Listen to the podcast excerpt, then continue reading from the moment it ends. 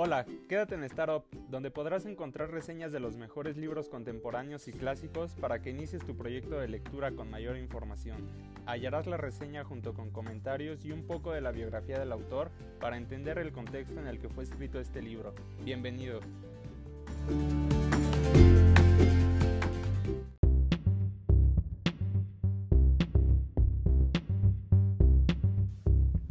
Bienvenidos a Startup.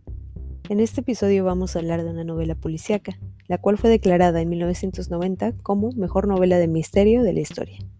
Hablamos de La hija del tiempo, escrita por la británica Josephine Tay. Elizabeth McIntosh, mejor conocida como Josephine Tay, fue una escritora escocesa, novelista y dramaturga, especialmente conocida por sus novelas de misterio. Nació el 25 de julio de 1896 en Inverness, Reino Unido, y falleció el 13 de febrero de 1952 en la capital de Londres. ¿Y entonces de qué trata?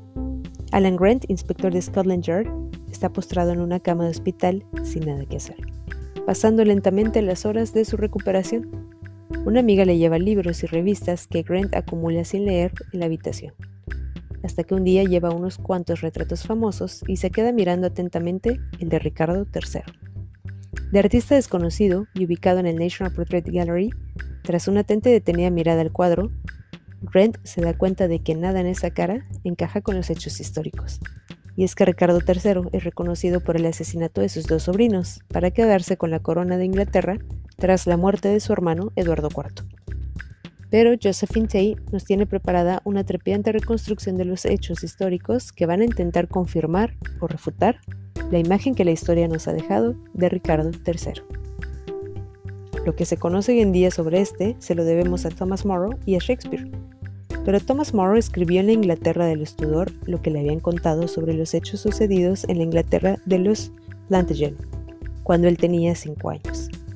Y se sacó su biografía sobre Ricardo III de un tal Juan Morgan, arzobispo de Canterbury durante el reinado de Enrique VII, y el cual, por cierto, era el peor enemigo de Ricardo.